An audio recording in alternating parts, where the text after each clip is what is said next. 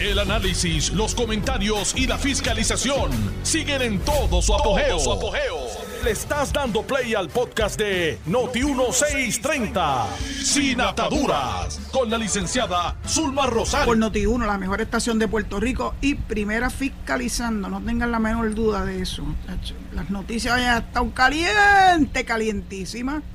Eh, se dicen embusteros del Aguilao eh, no mantienen ni siquiera un poquito de rescato público, eh, se echan las culpas unos a los otros, eh, no hacen su trabajo. Adivina, adivinador, de quién estoy hablando. Yeah, ustedes sí saben de quién yo estoy hablando, ¿verdad que sí? Bueno, pues este Royal Rumble, como dijo alguien, entre el gran José Luis Dalmau y Tatito Hernández. Se están jalando hasta por los pelos. Es una cosa verdaderamente terrible, terrible, porque mientras tanto se quedan en el, en el tintero las medidas importantes que ya no se van a poder aprobar, porque ya esta sesión terminó, termina dentro de dos días, el día 30. Ni los nombramientos que faltan, ni el presupuesto que se suponía que hubiesen entregado ayer a la Junta, ay, a la Junta, y ahora la Junta se está riendo de todo ello diciéndole, ¿saben una cosa? El presupuesto que yo voy a aprobar es el mío. Así los quería ver, entregándole en bandeja de plata el presupuesto de Puerto Rico a la Junta de Control Fiscal. A los que saben, ustedes saben, que tienen un gobierno paralelo y que quieren hacer con los chavos nuestros, pues son los chavos de las contribuciones que pagamos los puertorriqueños y las puertorriqueñas. Quieren hacer fiesta, fiesta y fiesta sin tener que darle explicaciones a nadie, porque sí, porque el que manda aquí soy yo. Esa es la posición de los miembros de la Junta, esa es la posición de aquel Peterson que se puso bien atrevido con nuestra comisionada residente. Así nos faltan el respeto. Y entonces estos dos se ponen a pelear entre ellos y no cumplen con los términos que ellos mismos pactaron para entregarle el presupuesto aprobado por ambos cuerpos legislativos a la Junta de Control Fiscal. Gracias, gracias por haberle dado ese regalo a la Junta, justo lo que ellos estaban esperando. Pero las cosas que están saliendo a la luz pública, eh, a mí me da, a mí me da de verdad, me da vergüenza. Claro, es una vergüenza que no tiene nada que ver conmigo, pero es vergonzoso lo que están haciendo estos dos y llevándose enredado al pueblo de Puerto Rico. Dear Jesus, de verdad, yo no podía ni creer.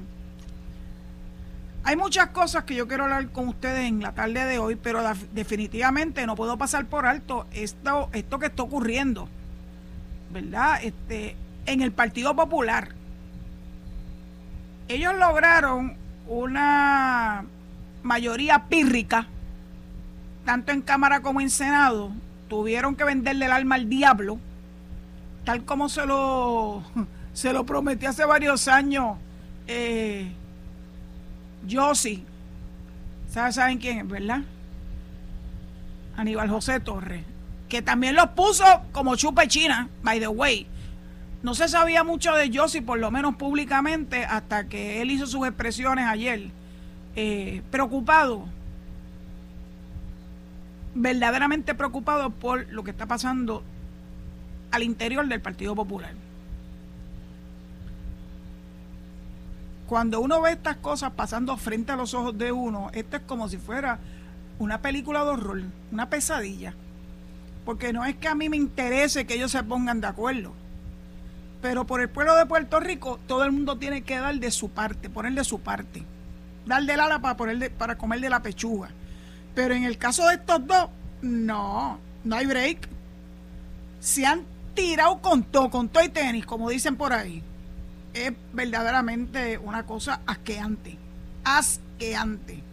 Y mientras tanto, nosotros somos el jamón del sándwich. Las medidas importantes no se resuelven por entregarle el presupuesto en bandeja de plata a la Junta, se quedaron guindando unos dineros innecesarios para la Universidad de Puerto Rico y para los mismos municipios. Pues entonces pásenle factura. Yo me puse a contar cuántos meses faltan para las elecciones. Y puede que algunos piensen que falta un mundo, no falta nada. No falta nada. Mientras tanto, ellos están deshojando margarita, porque leí que Tatito no está de acuerdo, ¿verdad?, con la propuesta de José Luis Dalmau, su presidente del Partido Popular, de que el 14 de agosto todavía no he visto que esa fecha la hayan, ¿verdad?, pospuesto. Pospusieron la Junta, que se suponía que celebraran hoy. Eso sí lo pospusieron. Pero la propuesta del presidente del Partido Popular, José Luis Dalmau, de que el 14 de agosto pasen dos cosas importantes. Número uno, que elijan la directiva, por llamarlo de una forma, la Junta del el Partido Popular. Y número dos, que el pueblo popular eh, se pueda expresar sobre las diferentes alternativas eh, desde el punto de vista del estatus. De hecho, hubo una expresión que Tatito recoge diciendo que él no está de acuerdo con ella, en el sentido de que el que no gane esa consulta, eh, pues se puede declarar prácticamente un paria. Lo votan del partido. You're out. Entonces Tatito dice, pero ¿cómo van a hacer eso? Si este es un partido que está dividido de todos modos, hay estadistas que los hay, hay independentistas que los hay y hay otros que están en la luna de Valencia y que creen en la libre asociación.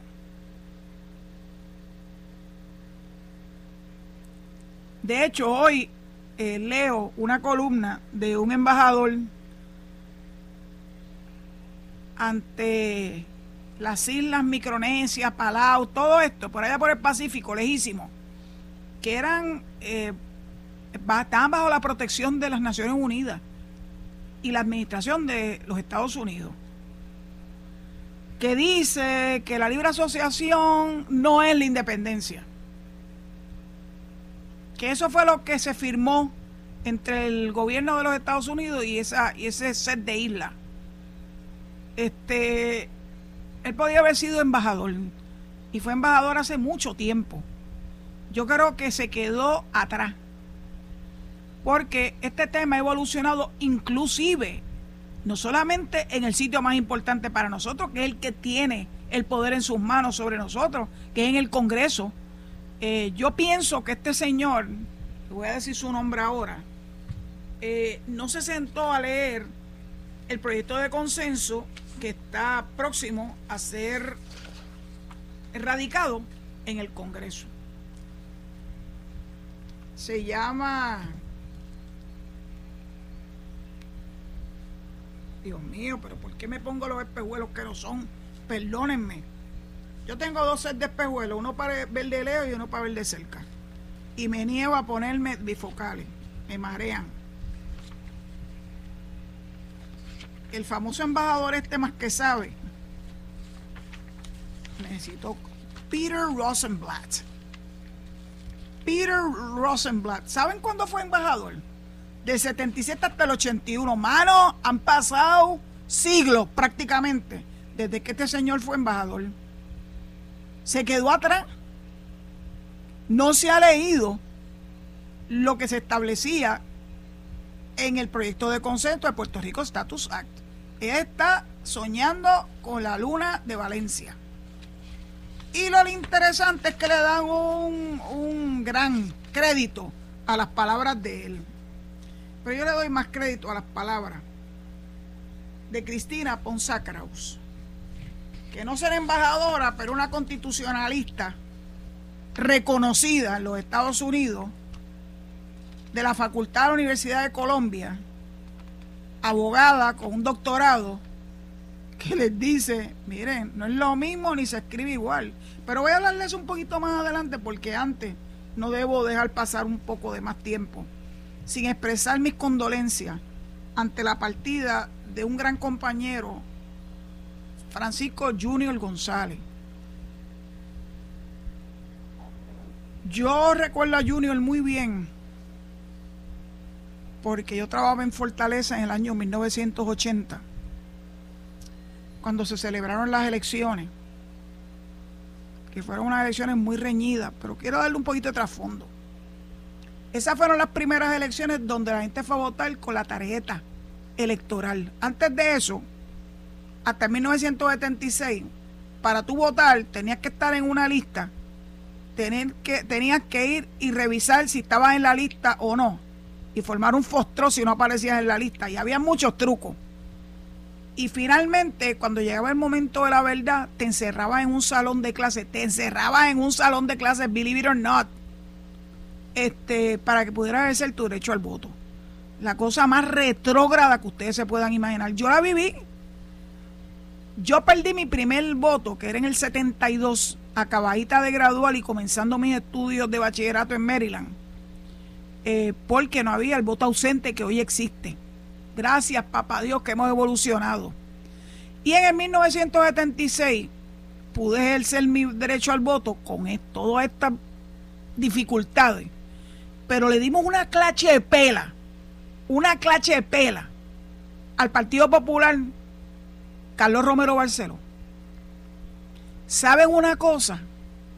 Carlos en 1976 hizo un, una promesa que cumplió de que ya no más iban a haber esas actividades horribles el día de las elecciones de encerramiento en salones, que eso provocaba pelea, believe it or not, provocaban pelea.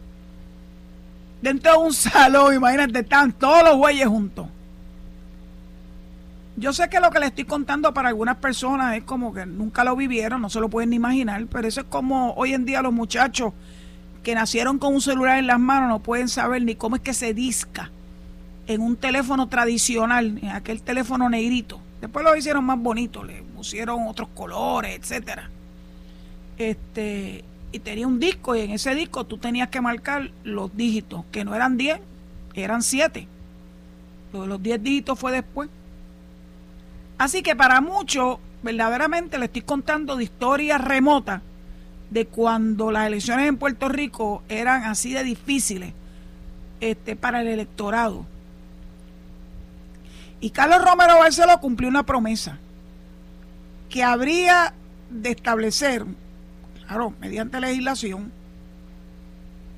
y enmiendas al código electoral, una tarjeta, una tarjeta donde aparecía el retrato de uno y aparecían las señas de uno para poder identificar adecuadamente cuando uno llegaba al colegio de votación que tú eras la persona que en efecto tenías eh, la autoridad para poder ejercer tu derecho al voto, porque había sido previamente eh, aprobado de que eras un elector, eh, un elector de verdad, un elector real. Y ese año en que primeramente se hace el uso de la tarjeta, que fue en 1980, las elecciones fueron bien reñidas, bien reñidas. Y se hubo que trasladar todas las papeletas de votación, porque era con papel, no había más nada. No había ni máquinas para contar votos ni nada de eso. Se contaban uno a uno con palitos. Yo tuve que contar votos y hacer palitos.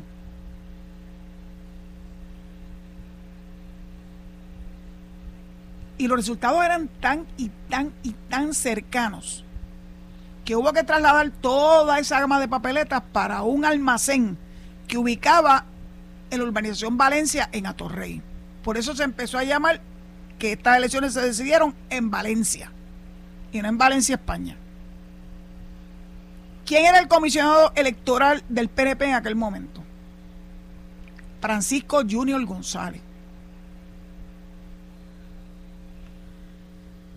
de verdad que se metió a todo el mundo en el bolsillo porque tenía verdaderamente el conocimiento de cómo era el aparato electoral y cómo se contaban los votos, porque a veces esos votos mixtos no eran fáciles de contar, créanmelo. Y se podían cometer errores. Pero Junior, que era muy sagaz, el contraparte de Junior en aquella época era Héctor Luis Acevedo, que tampoco era ningún peñisco ñoco.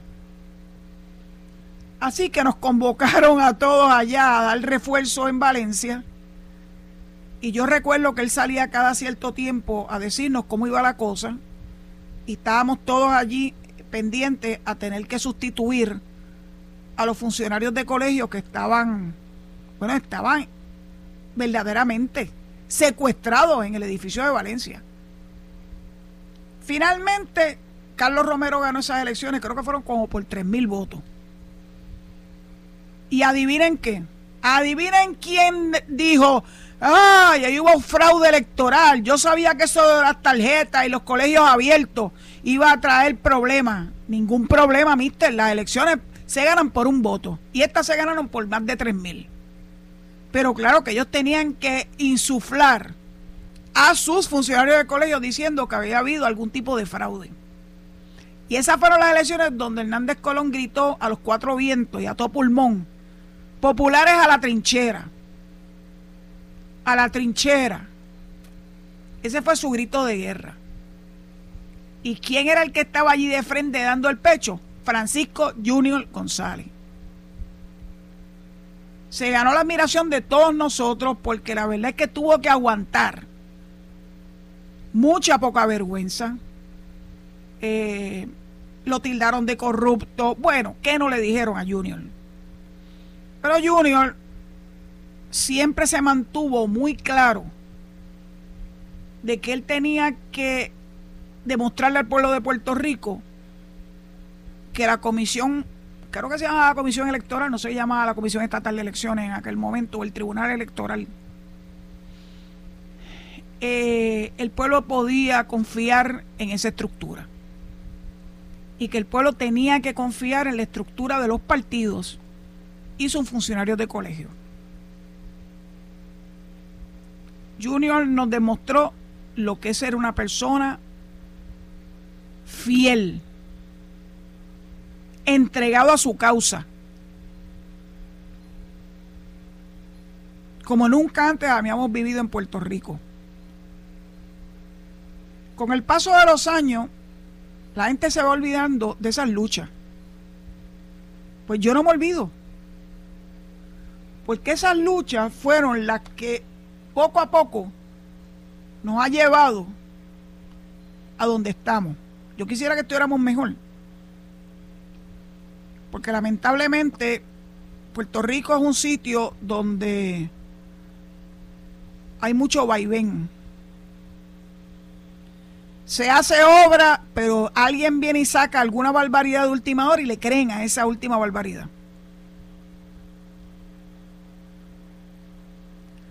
Por eso, en el día de hoy y por siempre jamás, Puerto Rico y el Partido Nuevo Progresista le tiene una deuda de gratitud a Francisco Junior González, que posteriormente fue senador por San Juan, fue representante por San Juan, o sea, era un servidor público eh, verdaderamente comprometido. Así que a su familia, a sus buenos amigos, a sus correligionarios, mi pésame y mi deseo de que podamos cumplirle a Junior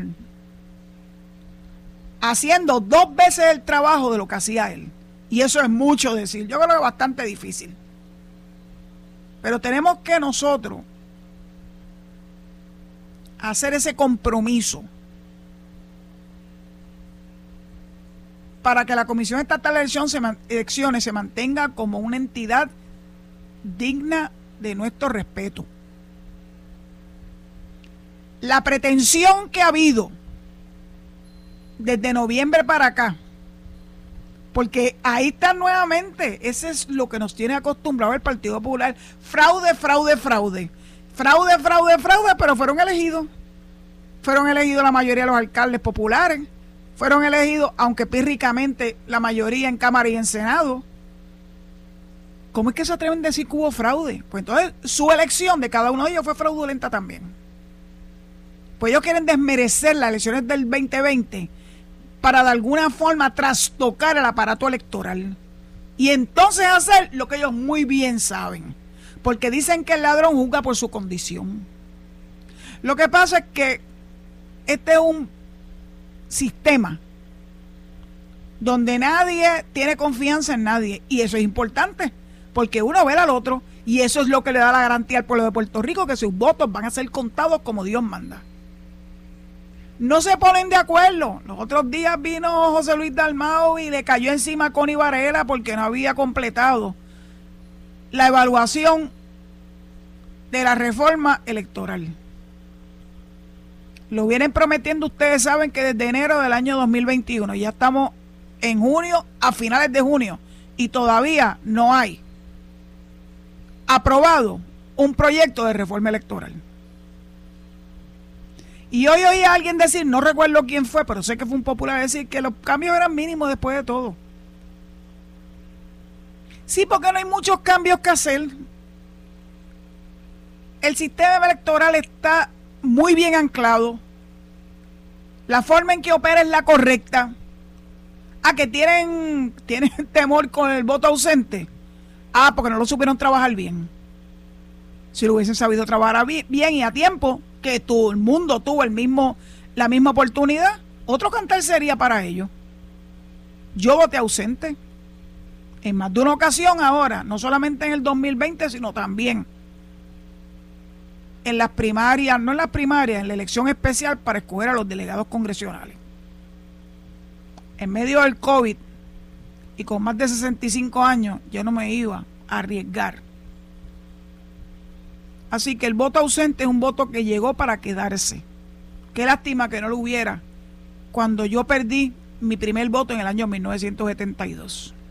Dicho eso, pues voy a la pausa y quiero hablar un poquito más en profundidad de las cosas que se han estado diciendo Tatito y José Luis Dalmau para que ustedes puedan dilatarla y determinar a, ver si esto que ellos están haciendo es beneficioso para Puerto Rico. Lo dejo con esa pregunta, ¿verdad? Retórica. Y nos escuchamos en breve. Muchas gracias. Estás escuchando el podcast de Sin Atadura. Sin Atadura. Con la licenciada Zulma Rosario. Por Noti1630. Noti Rafael Tatito Hernández sobre José Luis Dalmau. La periodista que, que recoge estas expresiones es Yaritza Rivera Clemente. Y dice, Rafael Tatito Hernández sobre, sobre José Luis Dalmau se está debilitando solo con sus acciones despotricó hoy martes contra su homólogo en el Senado y líder del Partido Popular, José Luis Dalmau, y lo toca, catalogó como una persona mendaz. Y esta palabra mendaz quiere decir embustero. Y la recoge la periodista como una cita. O sea que Tatito le dijo embustero a José Luis Dalmau, presidente de su partido y presidente del Senado. Y lo catalogó eh, como una persona mendaz que no cumple su palabra y afirmó que se está debilitando solo con sus acciones. Él solito se está acabando su tumba. En unas fuertes declaraciones a la prensa en el Capitolio, antes de que comenzara una vista pública sobre la Comisión Estatal de Elecciones, Tatito mencionó además que al final todo el mundo sabe que el que le falló al país, al país se llama José Luis Dalmau. Los dimes y diretes entre los líderes legislativos han subido de tono en las últimas horas y se han repartido culpas de parte y parte luego de que no se aprobara el presupuesto para el próximo año fiscal 2022-2023, así como una medida sobre el nuevo mecanismo para las empresas foráneas. La Junta Fiscal le había dado hasta ayer a la legislatura, luego de conceder solicitud de prórroga, para que aprobara y enviara el presupuesto enmendado, mientras que el ente fiscal notificaría en o antes del 30 de junio si certificaba dicha versión de presupuesto. Evidentemente no, porque ellos, no, ellos fallaron con la fecha límite. Soy consistente y esto es una cita de que debemos, en que debemos enfocarnos en lo que nos une. Pero creo que él, refiriéndose a Dalmao, está cazando luchas con medio mundo y no está estableciendo prioridades. Y el que se coloca en posiciones de combate con mucho frente a la vez se debilita.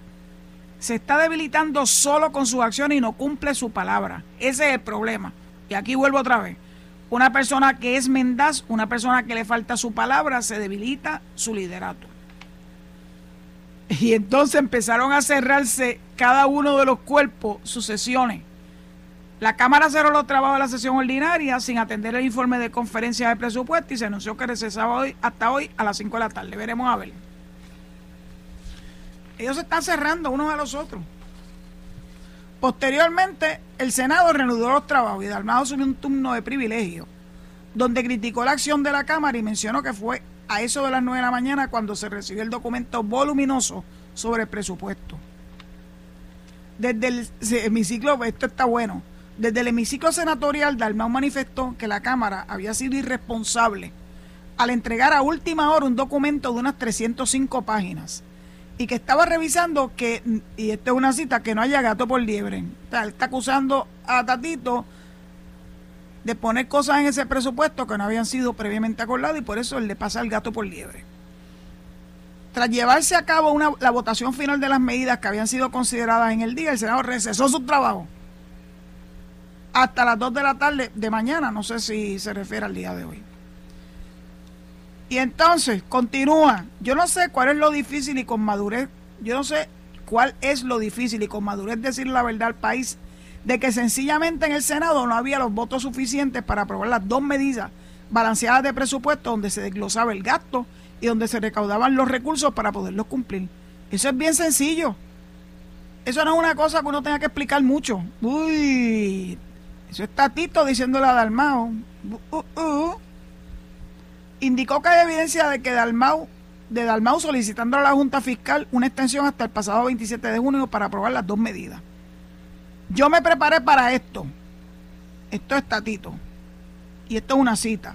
Y se lo digo al país, que yo sabía lo que venía y todo lo tengo por escrito para cuando llegara el momento histórico poder evidenciar quién le falló a Puerto Rico le falló José Luis Dalmau, expresó Hernández. ¡Wow! Palabras, palabras brutales en contra del presidente de su partido y su homólogo presidente del Senado. A preguntas de una periodista sobre si hay, si no hay posibilidad de un consenso, una armonía entre las partes, respondió, esta es otra cita. El Senado no aprobó el presupuesto. Hay un itinerario que terminó ayer 27 de junio. Sencillamente el 27 de junio es la fecha límite. Hoy se reúne la Junta y la fecha límite era en el día de hoy. Aprobarán su versión de presupuesto sin el dinero de los municipios. Aseguró que le ha hablado al país con la verdad y explicó que para poder aprobar la medida tenía que haber los votos en ambos cuerpos. Otra cita, vamos a estar claros, para poder aprobar la medida tiene que haber votos de ambos lados y tiene que haber dos medidas ellos no querían firmar el proyecto donde estaban los recaudos. Si no se firma uno, no se puede firmar el otro. Claro. Gastos y recaudos. Creo que el liderato, esta otra cita, tiene nombre y apellido. La que esta periodista se volvió loca ayer con estas expresiones de Tatito. Creo que el liderato tiene nombre y apellido. Hay un dato importante. José Luis Dalmau decidió que la persona de confianza para todos los temas económicos y fiscales en el Senado se llama Juan Zaragoza. ¡Upiti! Juan Zaragoza estuvo sentado con nosotros desde las 7 de la mañana en el día de ayer. Se hicieron todos los cambios de presupuesto, se le presentaron todas las enmiendas. Según Hernández, Zaragoza presentó enmiendas adicionales a la medida que tiene que ver con el nuevo marco estatutario para las empresas foráneas. Y entonces otra cita. Y sencillamente el presidente del Senado después dijo que no tenían los votos. Eso es todo y lo digo de frente. Así que yo creo que las personas prudentes, la gente que quiere levantar la imagen del país, que quiere sacar a la Junta de Puerto Rico, lo tiene que hacer con acciones y primero cumpliendo su palabra, la que se compromete por escrito. Eso es lo importante aquí. El presidente Cameral, ahora viene, alábate pollo que mañana te pico. El, el presidente Cameral expresó que se siente satisfecho con el trabajo realizado y adelantó que muy probablemente hoy la Junta Fiscal se exprese sobre el asunto del presupuesto. Otra cita, hoy en algún momento durante el día escucharemos a la Junta o leeremos la versión unilateral aprobada por la Junta y nosotros atenderemos de aquí al 31 y la parte de los recaudos. Esto la verdad es que pone a uno en una situación verdaderamente terrible. Yo no sé cómo ellos van a llegar a limar las asperezas, porque estas palabras que ha dicho Tatito Hernández con relación a Dalmao son palabras bien fuertes y difícilmente va a poder lograr, ¿verdad? Un perdón real de lo que yo pienso que es una verdadera afrenta, pero decir la verdad debe ser siempre el objetivo de todos nosotros. Y entonces, Quiquito Meléndez hizo unas expresiones hoy que yo creo que encapsulan muy bien el sentir del pueblo de Puerto Rico. Las voy a leer. Gracias, Quiquito. El liderato popular en la Cámara de Representantes y en el Senado no tiene NO con letras mayúsculas, no tiene sus prioridades claras y tampoco saben poner a Puerto Rico primero. En momentos donde esté el juego la permanencia de miles de empleos del sector de manufactura, la Cámara debe enfocarse en atender la legislación que sustituiría la Ley 154, pero han preferido usar los recursos de la Cámara para realizar una vista cuyo libreto tenía como único propósito dar un ataque político al Senado dentro de una controversia interna del Partido Popular. Mientras el liderato popular permanece concentrado en pugnas intrapartido, tampoco atendieron el presupuesto de Puerto Rico. Por eso la Junta de Control Fiscal se propone aprobar su versión del presupuesto sin contar con la Asamblea Legislativa. Ay, está chévere. Todo este Royal Rumble popular con libreto de novela turca. Ey, cuidado, Kikito, que las novelas turcas algunas son bien buenas. Estos no tienen ni remotamente una idea de lo que es una buena novela turca. Así que no, lo, los equipare. Tiene consecuencias y entre las consecuencias sobresale la posibilidad de perder miles de empleos y la permanencia por tiempo adicional de la indigna Junta de Control Fiscal. En esa pugna ninguno de los bandos populares acepta su responsabilidad. La Cámara acusa al Senado y el Senado acusa a la Cámara. En lo que todos estamos de acuerdo es que ambos tienen razón y son responsables de este desastre. Ese es el saldo de las malas decisiones del liderato legislativo popular. Gracias, Quiquito. Tú lo resumiste perfectamente. Pues veremos a ver qué pasa. El último no se ha dado en este juego. And the game is not over until the fat lady sings. Eso es una expresión que se utiliza allá en los Estados Unidos, nuestra nación. Cuando se quiere definir cuándo es que se acaba un juego pues un juego se acaba when the fat lady sings. Así que veremos a ver who's the fat lady en esta, en esta lucha intestina entre Cámara y Senado, entre dos grandes gladiadores, Tatito Hernández y José Luis Dalmau. Pero vamos a ver el otro lado de la, modera, de la moneda. ¿Qué está haciendo el PNP? Pues mire, hoy el Nuevo Día le publica en la página 31 una columna de opinión al gobernador Pedro Pierluisi, que vale la pena que todo el pueblo de Puerto Rico le escuche, pues yo creo que hay mucho, mucho, mucho que decir sobre esta columna. El Partido Nuevo Progresista se fundó bajo los principios de la estabilidad, seguridad y progreso, que siguen tan vivos hoy como hace 55 años. El PNP que presido ha adelantado la lucha por la igualdad, logrando que la estabilidad sea la fórmula de estatus preferida por nuestro pueblo. El PNP es la vía para la seguridad política y social en Puerto Rico. Siempre que el PNP gobierna se ve progreso, grandes obras, decenas de miles de empleos, nueva inversión y más desarrollo socioeconómico. Las críticas a nuestros avances vienen por desconocimiento sobre el trabajo que se ha estado haciendo en el seno de nuestro partido o por desavenencias personales con el liderato de La Palma. Para mí lo importante es que el pueblo progresista y el pueblo en general conozcan lo que hemos logrado en el PNP. Luego del último resultado electoral, comenzamos antes que los demás partidos a recoger el sentir de nuestra base, actualizar nuestro reglamento, reorganizar nuestra estructura y conformar estrategias para adelantar nuestro ideal. Todos los PNP reconocemos que tenemos que estar enfocados, enfocados en fortalecer la colectividad y en recuperar la confianza de los electores que comparten nuestro ideal. En vez de lamentarnos, nos tiramos a la calle para renovar nuestros compromisos con el pueblo y con los postulados de nuestro partido. Desde principios del 2021 y con una nueva dirección, nos dimos a la tarea de visitar los pueblos de la isla, en particular aquellos donde nuestros candidatos no fueron favorecidos en el 2020. Personalmente, yo ya he visitado 43 pueblos para motivar a los miembros del PNP y vamos a ir a todos los rincones de Puerto Rico. Al presente actualizamos el reglamento, reorganizamos la mitad de nuestros comités municipales. De hecho, hay una, eh, una noticia de que ya se ha logrado 41 reorganización de 78 municipios. Y pronto culminaremos ese proceso en las más de 1.300 unidades electorales en la isla. También hemos celebrado convenciones exitosas y concurridas del partido y de la Juventud Progresista. ¿Qué otro partido ha podido hacer eso? Ninguno. Nuestro reglamento es producto de audiencias públicas en 14 regiones políticas. Entre muchas nuevas iniciativas, creamos la Secretaría Auxiliar de Asuntos Ideológicos para impulsar actividades educativas y de promoción sobre la estadidad. Dimos participación con voz y voto a más organismos representativos del pueblo en el directorio.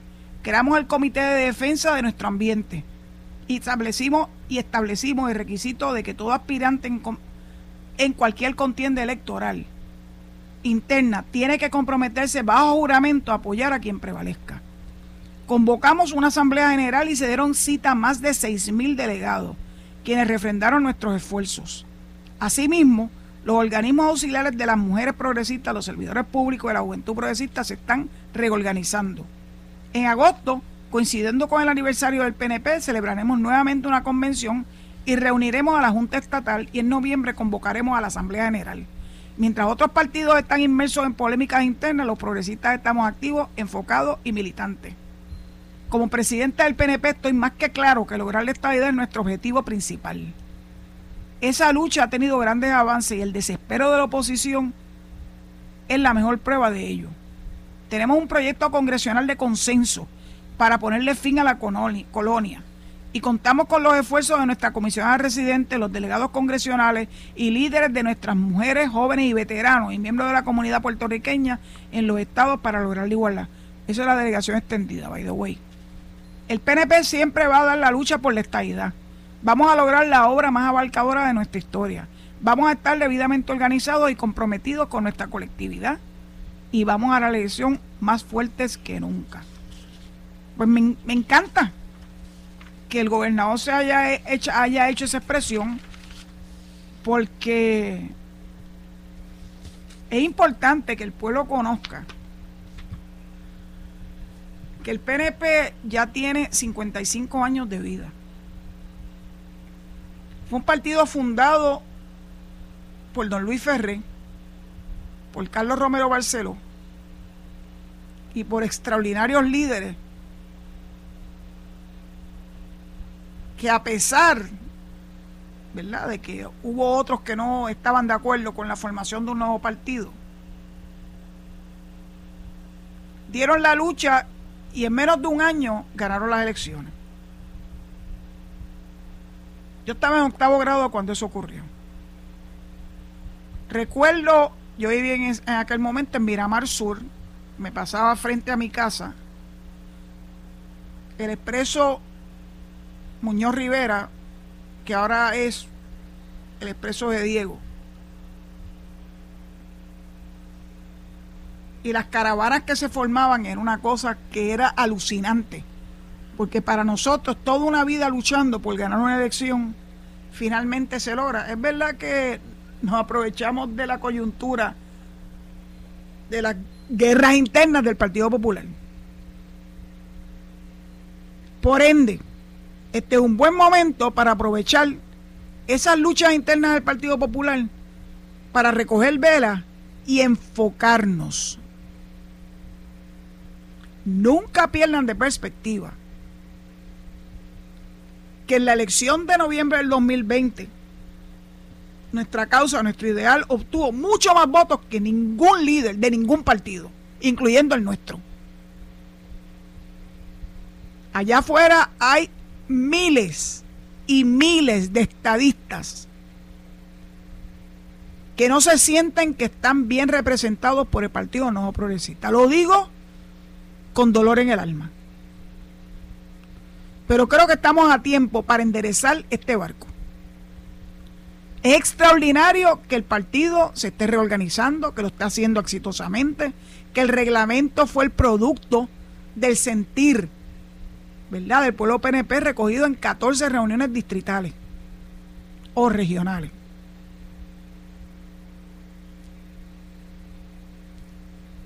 Esa lucha de organización no tiene sentido si no se le da a la estadidad su sitial. Yo sé que José Aponte, representante José Aponte Hernández, tiene una lucha grande con misión estadista. Yo lo sé. Y con frecuencia no, nos comunicamos. Porque él sabe muy bien que mi lucha principal es por lograr educar al pueblo de Puerto Rico sobre las bondades de la estadidad. Especialmente cuando hay tanta gente diciendo tantas barbaridades y tantas falsedades que tenemos la obligación de decir lo correcto. La historia está escrita, nadie la tiene que reescribir. Hay muchas organizaciones que han nacido, no ahora, ni siquiera para las elecciones del 2020, hace años. Organizaciones que han estado dando una lucha desde el punto de vista, ¿verdad?, cívico, para unar esfuerzos hacia, hacia la consecución de nuestra causa. Y a eso le debemos sumar la labor de la delegación congresional, recordándoles que ahora el 30 de junio se vence el cuanto informe que tiene que rendir esa delegación congresional. No voy a mencionar a Yunohu. Esa nunca ha hecho nada ni pienso que va a hacer nada. Vamos a ver lo que ocurre en el tribunal. Pero los demás delegados congresionales tienen la obligación de rendir su informe ahora, su cuarto informe. Yo sé que se han hecho cosas muy importantes y bien impactantes.